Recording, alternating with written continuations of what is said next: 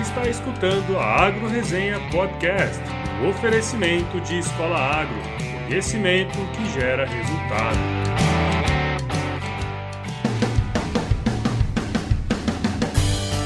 Olá, pessoal! Aqui quem fala é o Paulo Ozaki seja bem-vindo ou bem-vinda a mais um episódio da AgroResenha. Como você sabe, a porteira desse podcast não tem tramela para quem busca se informar sobre assuntos ligados ao agronegócio.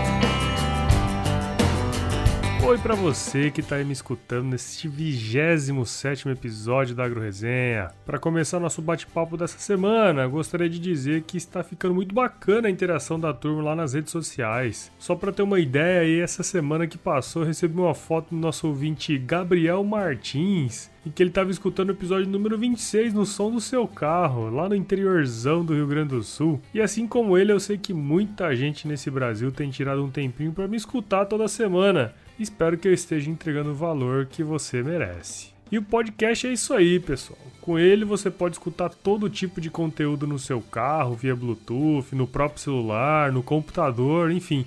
Basta baixar o episódio e escutar onde você quiser. Se você ainda não conhecia essa mídia e gostaria de entender um pouco mais, basta baixar um agregador de podcasts no seu celular, né? Esses agregadores são aplicativos que você baixa gratuitamente e pode assinar diversos programas, né, de inúmeros temas. Para quem tem celulares com o sistema iOS, esse aplicativo já vem instalado e se chama Podcasts, é um do ícone rosa. Já para quem tem celulares com o sistema Android, você pode baixar vários tipos de agregadores. O que eu uso é o Cashbox, mas existem outros bem conhecidos, como o Podcast Addict, o WeCast, entre outros. Basta acessar, procurar por Agro Resenha Podcast e assinar, que toda semana o aplicativo te notifica e você entra aqui na minha sala. Vem comigo! Bom, que o podcast é uma mídia relativamente nova, você já deve saber, né? Mas o rádio com certeza você conhece. É, não há dúvidas, né, que o rádio tem grande influência aí para vários podcasters por aí e para mim não é diferente, né? Eu sempre gostei também. Logo quando eu voltei para Mato Grosso, eu conheci o Ricardo Arioli, que é o nosso entrevistado dessa semana. Ele sempre estava em todos os eventos relacionados ao agronegócio aqui no estado e o típico rato de evento, né?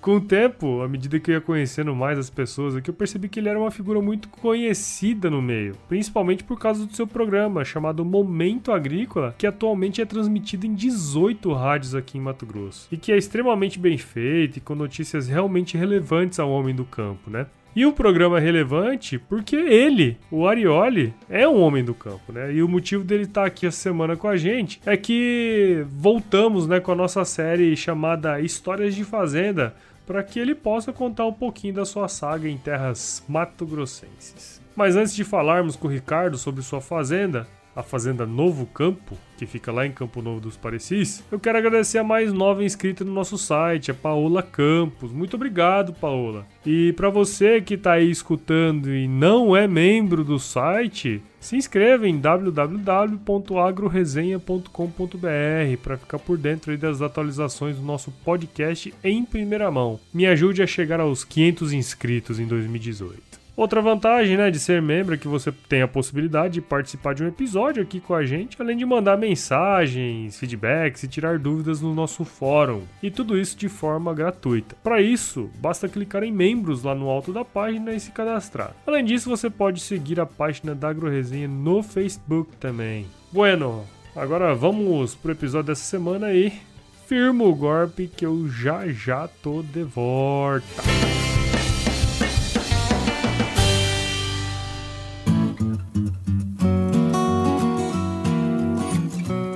Tô de volta aqui com o Ricardo Arioli. Pra quem é de Mato Grosso, o Arioli é figurinha carimbada aí quando o assunto é comunicação voltada pro agronegócio. Isso porque seu programa, que chama Momento Agrícola, tá presente em 18 rádios aqui de Mato Grosso e abrange 15 municípios de Mato Grosso, sempre levando as principais notícias do agro para todos os rincões desse estado aí que é continental, né? Eu particularmente escuto toda semana porque ele também encaminha o programa aqui pro WhatsApp, então eu tô sempre ligado. Bom, o Arioli é engenheiro agrônomo, pela Universidade Federal de Santa Maria e há alguns anos veio para Mato Grosso para produzir na fazenda da família, que chama Fazenda Novo Campo, localizada no município de Campo Novo dos Parecis. Como vão as coisas, Arioli? Seja bem-vindo à Agro Resenha Podcast. Valeu, Paulo. Primeiro queria agradecer o convite de participar da Agro Resenha, né? A gente tem trocado figurinha, eu acho que essa forma de comunicação pela internet é uma coisa que está crescendo. Esses podcasts, talvez o Momento Agrícola deva ir para isso também, né? Legal, isso é bom Nós demais. Estamos estudando aí uma parceria para ver como é, que, como é que faz e tal, né?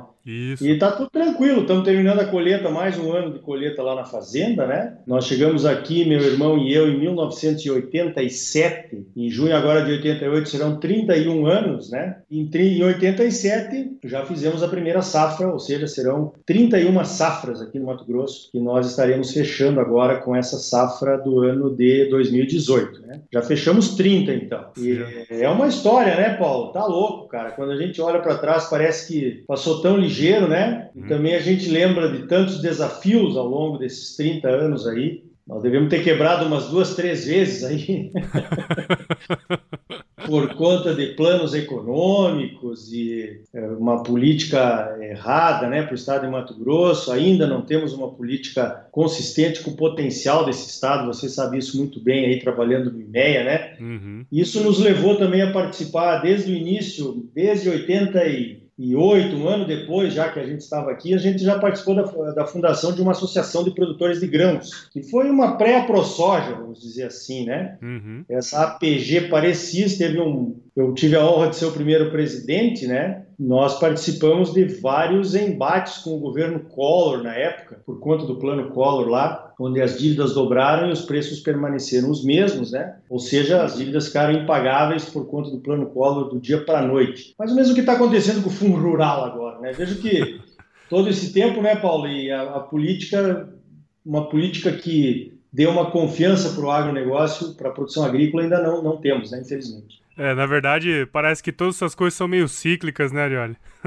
pois é, cara. A gente parece que resolve uma coisa de um lado, vem outra de outro. É, parece que a gente tá sempre correndo atrás do rabo, né? Igual o cachorro correndo atrás do rabo. É, sempre resolvendo, apagando fogo, quando a gente tinha que estar tá se preocupando apenas em produzir, né? É verdade. Hoje a preocupação em produzir, ela é uma constante, é claro. As produtividades de soja, milho, algodão, gado de corte aqui no estado tem aumentado todo ano, praticamente todo ano, né? Nós estamos aí para fechar uma safra, pelo menos aqui na minha região, com uma produtividade recorde, mas essa produtividade recorde não vem para o bolso do produtor, né? Tem sempre alguém querendo pegar um pedaço a mais do bolo, né? Agora temos aí a volta do fundo rural, provavelmente teremos que pagar o fundo rural retroativo aos últimos cinco anos. Vocês fizeram uma conta aí no IMEA, onde você trabalha, que mesmo depois de 176 parcelas, a dívida aumenta. mais ou menos por aí, né? Quer dizer, impagável, né? Impagável. Aí tem a questão do código, código, aí o governo estadual está falando no novo fundo aí, já pagamos o FETAB 1, pagamos o FETAB 2, a dobra do FETAB, agora estão falando em FETAB do milho, um fundo de equalização, sei lá, de, de, de sei lá que fundo é esse né, que o governo quer colocar. Então, Parece que tem uma disputa, né, Paulo, entre o governo federal e o estadual para ver quem consegue abocanhar o, o, dinheiro dos produtores o mais rápido possível. Né? E super safra, você sabe disso, né?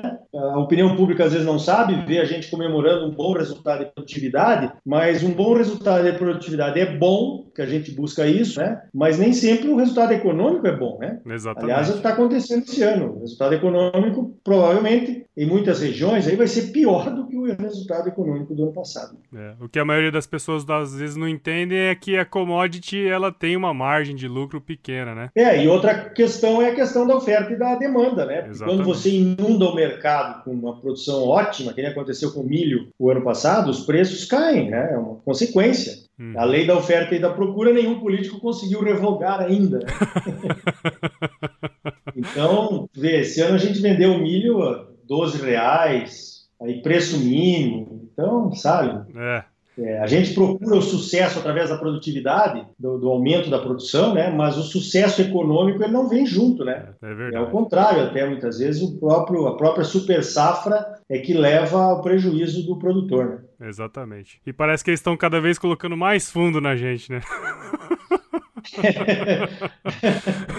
Essa eu não tinha pensado ainda, né? cada vez mais fundo. Né? Prepara que vem o fé. É...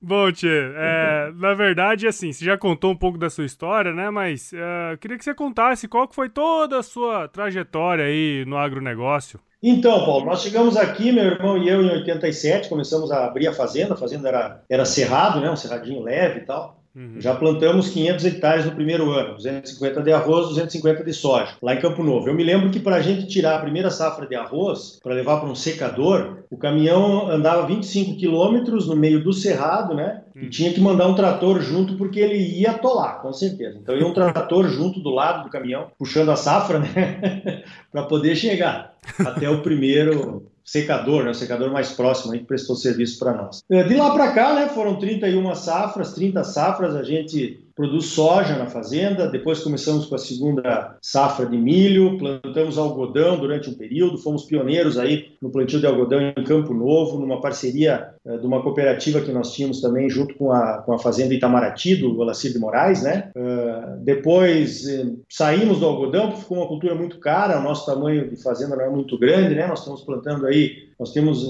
a área de plantio de mais ou menos 2 mil hectares, né? Mais a segunda safra vai para uns 3,700, mas é uma área pequena em relação a outras aqui do estado, né? Resolvemos sair fora do algodão. Hoje nós estamos fazendo girassol, né? Você sabe que o Campo Novo tem essa possibilidade ali. Então a gente produz algodão, produz soja, depois milho na segunda safra, girassol, pipoca e nós fazemos integração lavoura-pecuária também. A gente planta milho agora com, com braquiária, né? Uhum. E depois, quando colhe esse milho para fazer silagem, a gente tem um confinamento lá na fazenda também. Então, essa, depois de colher o milho, fica a braquiária para que pode ser usada com o gado até agosto, até setembro, outubro, quando volta a ser soja, né? Uh, meu irmão e eu fizemos a primeira especialização em integração lavoura-pecuária que teve no Mato Grosso. Fomos alunos junto com outros agrônomos pessoas interessadas aqui na Unemat, em Tangará, né? Uhum. E meu irmão, principalmente que toma conta da fazenda, está procurando intensificar isso cada vez mais lá, que está virando uma, uma, grande solução, né, Paulo? Essa integração lavoura-pecuária aí, onde você planta o pasto, vai rodando a braquiária em diversos talhões da, da fazenda,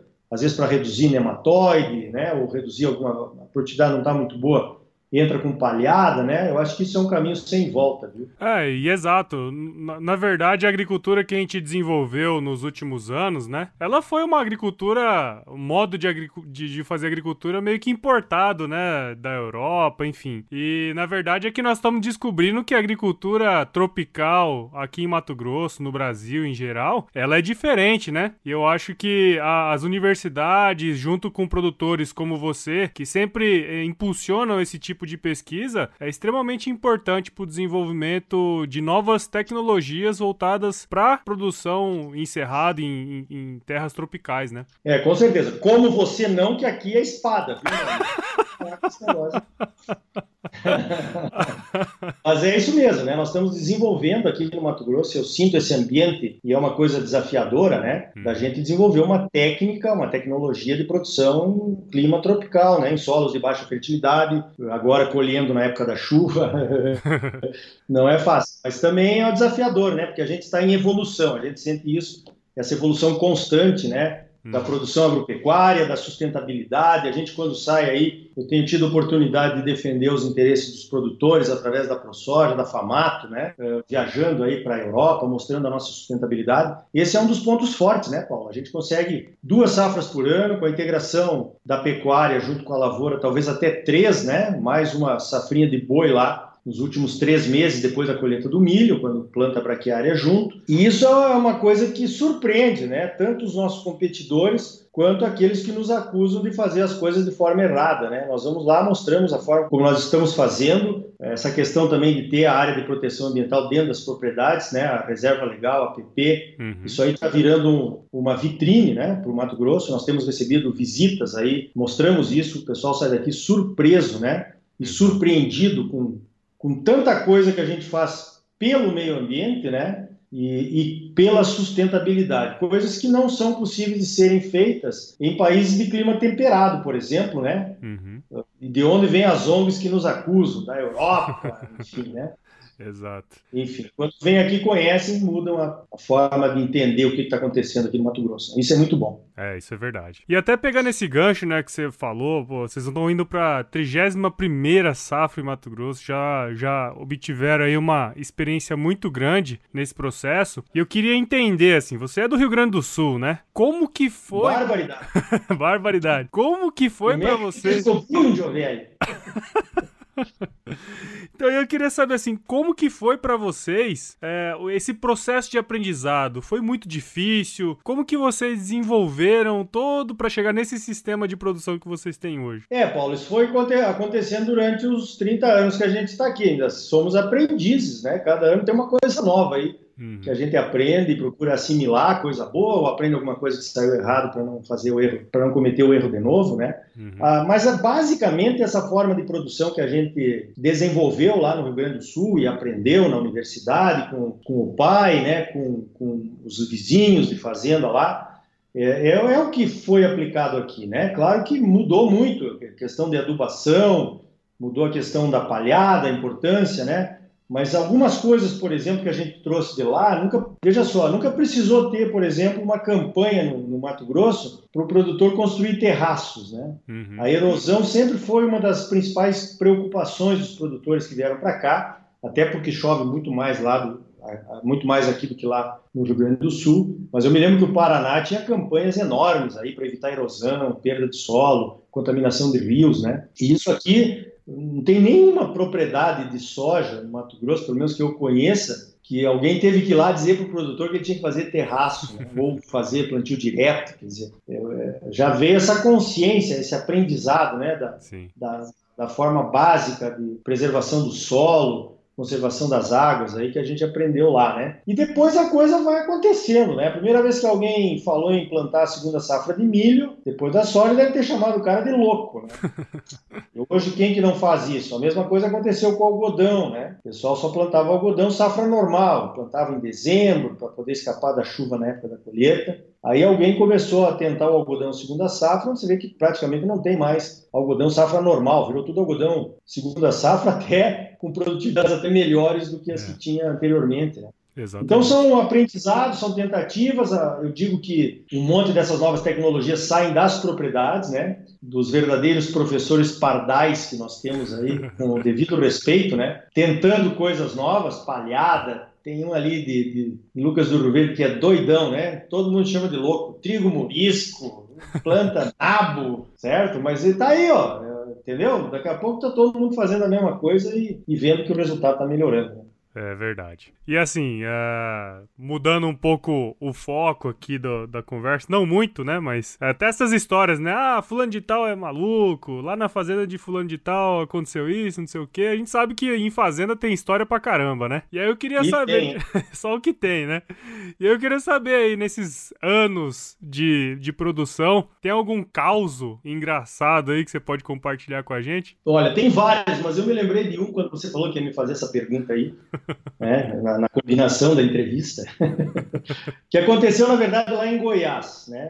Nós tivemos um pit stop em Goiás por, por alguns anos, o, a gente comprou junto com o pai né, uma fazenda lá em Jataí, lá em Goiás. Depois nós acabamos vendendo a fazenda lá e comprando aqui. Então nós ficamos lá uns cinco anos produzindo. Uhum. E a gente arrendou uma área, e essa área tinha um negócio que tem lá em Goiás chamado coval que é um, é um, é um banhado, mas um banhado disfarçado. Assim, você não vê esse banhado durante a época da seca, se você não conhece, né? Uhum. E depois, na época da colheita, ele está lá, né? E daí o soja está plantado, você quer colher. Então, nós tínhamos lá uma, uma, uma colheitadeira SLC 1000, aquelas milzinhas, né? Uhum. Era a máquina disponível no momento, já tinha vindo lá do sul e tal. CBT, um Macifergus, né? Os uhum. tratores da época.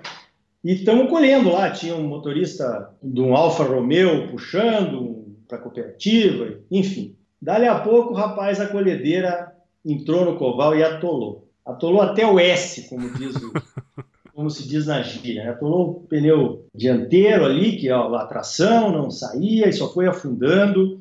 Aí botamos o ferguinho para puxar. 65X. Cara, o 65X começou a atolar, nós tivemos que parar. Daí bota o CBT. O CBT começou a atolar. E bota os dois. Não tinha jeito, cada vez atolando mais. Aí tira a plataforma, tira a plataforma. Tira. Agora vai, não vai. Puxa para frente, puxa para trás. Cara, dali a pouco descarrega o tanque graneleiro, bota uma lona, veio lá, descarregou em cima da lona e puxa, não tem jeito, cara. O, os eixos enterrados, né? Uhum. Não tinha como, como, tinha que cavocar. Aí nós estamos lá debaixo da máquina cavocando, Paulo. Dali a pouco, o que, que apareceu correndo assim do lado do, do coval? Um tatu. Cara, pegamos aquele tatu, bicho, que o eixo da milzinha era difícil de, de chegar nele, uhum. né? Uhum. E a gente pegava ele pelo rabo assim, botava ele perto do eixo, ele cavocava. E quando ele estava querendo se enterrar, a gente puxava para trás, botava no outro lugar e conseguimos, com a ajuda do tatu, desatolar a nossa colheitadeira do colar. Acredite se quiser, mas é verdade. Viu? Essa é verdade. Tem testemunha. Tem testemunha. Massa, legal, legal. Muito bom, show de bola. Ai, ai, esse, esse mundo tem história demais. Tu vê que a integração com a biodiversidade é um negócio necessário, né? Então, é isso que a gente está praticando aqui no Mato Grosso agora, tá certo? tá certo, tá certo. Muito bom. Bom, olha, pra gente finalizar aqui então, depois dessa história aí engraçada pra caramba. É, na sua opinião, cara, assim, é, pensando em tudo que vocês já passaram aí, finalizando a 31 safra aqui em Mato Grosso, é, o que, que vocês pensam, né? Quais são os próximos desafios aí para as atividades que vocês desenvolvem na fazenda? Olha, o, o, o, grande desafio, eu acho, né, Paulo, assim, é manter a lucratividade do negócio. Como eu disse, todo, toda hora essa lucratividade está ameaçada por criação de impostos, barreiras comerciais, de moratória de, de, de Cerrado, que quer implantar agora, um novo fundo estadual, a dobra do FETAB, um fundo rural que volta sem ninguém esperar, um endividamento de fundo rural, juros caros, né? Uhum. falta de, de, apoio, por exemplo, na questão do seguro rural, que é um, seria importante que a gente tivesse essa proteção para evitar qualquer problema né, de lucratividade pelo menos de, de, não quebrar numa safra por conta de uma frustração. Uhum. São tantas coisas que a gente tem que se defender que só o, a questão aí de se produzir mais, né, em termos de produtividade, ou aumentar o, a produção não está resolvendo. A gente precisa ter as associações fortes, como nós temos aí. Eu ouço com. A ProSoja está forte, eu ouço com preocupação que tem gente aí que, que agora que o, a contribuição sindical virou. não é mais obrigatória, né, facultativa, tem gente que está dizendo que não vai pagar o sindicato. Hum. Isso não vai ser bom para o nosso, nosso sistema sindical, né? Sim. Sindicatos, federação, CNA. preciso rever isso. Vamos ver se o produtor está preparado para tomar essa decisão de, de, enxergar que estarmos juntos, unidos, com instituições fortes, é fundamental para nós, principalmente aqui do Mato Grosso. É, nós lá na Fazenda estamos tentando aumentar as opções, aumentando a questão da integração da lavoura com a pecuária, né? Nós vamos entrar em recria agora, vamos fazer recria em pastoreio rotativo, Uh, talvez adubando o pasto, estamos fazendo uma experiência com semi-confinamento, uhum. que é assim a coisa de curto prazo que daria para aumentar um pouquinho a renda da, da propriedade, né? Exato. O outro desafio que eu vejo, Paulo, que eu acho que é o de pessoas que chegaram aqui com a gente é, há 30 anos atrás, é a, a nova geração, né? É a sucessão familiar, né? Como é que você garante uma sucessão uh, sem quebrar, digamos assim, o que vem acontecendo, né? Passando esse conhecimento que nós adquirimos aí nos últimos 30 anos e, e sem traumas, né? Porque normalmente a nova geração questiona a velha, foi assim quando nós assumimos, né? Uhum. Uh, lá 30 anos atrás, né? Uh, enfim, mas hoje a gente vê que assim foi importante a forma como nosso pai fez, né? Largou para nós. Agora tem que querer, né? Eu vejo Sim. muitos filhos aí que não querem, né? É normal. Eu, mesmo tenho um filho que é dentista, uma filha que vai fazer psicologia, e tem um agrônomo. Meu irmão, que é sócio na propriedade, tem a filha dele, que gosta de fazenda, agrônoma, está se formando esse ano, a Juliana, e o mais velho, ele está fazendo engenharia civil, né? Então, dos dois que vieram para cá, nós já temos cinco aí né? Como é que fica essa questão da sucessão? Né? Sim, sim. Então, isso é, o Senar ajuda bastante, mas ele tem que tomar as atitudes para que isso aconteça de uma forma mais, menos traumática. Né? Aliás, é importante, né, Paulo, porque a gente vê que aqui no Mato Grosso tem uh, gente nova querendo assumir as posições na produção agropecuária. Né? E tu vai nos Estados Unidos, tu vai na Europa, lá o trem envelheceu de, de vez, né? Então, Exato. Então ainda bem que Mato Grosso está desse jeito, né? Então, é. Mas é um problema. Tem que saber fazer na hora certa. A nova geração tem que saber qual é o papel dela dentro desse, desse cenário aí, né? De produção, produtividade, intensificação e tudo. E é um grande desafio, assim como a manutenção da lucratividade, na minha opinião. Não, beleza, joia demais. Eu acho que para o futuro tem uma série de desafios aí para serem enfrentados ainda e a gente vai conseguir sobrepujá-los, se é que eu posso dizer assim. Opa, é... falou bonito. Né? da melhor forma possível, utilizando conhecimento, né? E trazendo a nova geração também para dentro. Eu acho, né? Fundamental isso, Paulo, mas e, e também essa globalização do agronegócio, né? É, a gente participa de alguns projetos juntos, aí algumas viagens internacionais que a FAMATO organizou, que eu organizei junto com a FAMATO, junto com o IMEA, né? Você uhum. tem um amigo lá na França, na Universidade de Toulouse, nós fomos lá visitar o Tiago. Tem possibilidades de intercâmbio de, de alunos, talvez filhos de produtores, para a França. Ano passado visitamos três universidades lá nos Estados Unidos que também acenam com possibilidades de intercâmbio de jovens, intercâmbio de professores, intercâmbio de pesquisas o que seria muito importante para nós. Nós temos que quebrar esse paradigma, paradigma né, uhum. de que a universidade é contra o agro. Na verdade, nós temos que nos aproximar da universidade.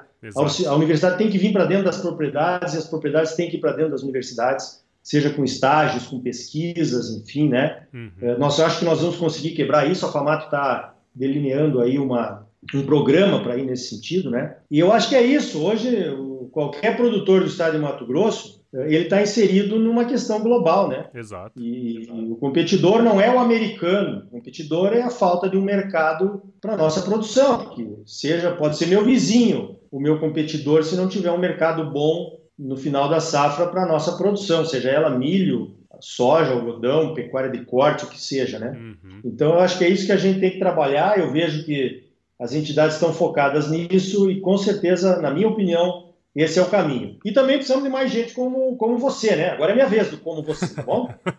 que é espada, pô. Que, que é essa, essa troca de informações, a divulgação das histórias, né? Uh, enfim, para a sociedade rural, a sociedade urbana, né? Uhum. Entender que estamos, estamos todos no mesmo barco, né? Exatamente. Se o agronegócio não vai bem, se o produtor rural não vai bem, a sociedade urbana também não vai bem. Né? Então, é, o caminho é esse: precisamos de divulgação, precisamos uh, essa globalização, uh, precisamos continuar aumentando lucratividade todos os anos, né, mantendo pelo menos, e precisamos olhar com carinho essa questão da sucessão familiar. Eu acho que era esse o resumo da, da nossa conversa. Foi um prazer participar do teu podcast, meu amigo Paulo. Muito bom, muito obrigado, Arioli. Pô, nem sei como te agradecer, é sempre bom trocar figurinha contigo, né? E as portas da Agro Resenha estão sempre abertas para você. E quando você quiser voltar e tiver algumas coisas para falar pra gente, principalmente dessa integração com outras universidades, com outros países, que eu sei que você tem bastante contato fora, a Agro Resenha tá aberta porque a gente tem muita gente escutando aqui que é, pretende um dia sair e conhecer agricultura em outros lugares do mundo também. Muito bem, na próxima próxima participação, Paulo, eu prometo contar o que mais aconteceu com aquele tatu que nos ajudou tanto a desatolar a coletadeira lá em Goiás, né? Ele teve outras utilidades na propriedade também, tá que não é isso que tu tá pensando, ele não foi para panela, mas ele continuou ajudando durante mais algum tempo. Depois eu te conto.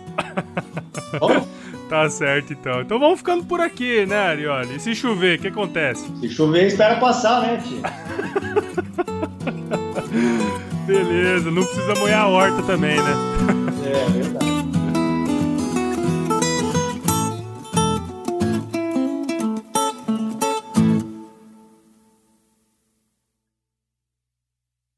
Só pra ter uma ideia aí, essa semana quem passou. Como vão as coisas aí, Arioli? Seja bem-vindo ao. ao... Oh, caralho, peraí. que saiamos dessa. dessa. Cara, não, esquece, que eu te... errei. Você escutou a Agro Resenha Podcast, um oferecimento de Escola Agro, conhecimento que gera resultado.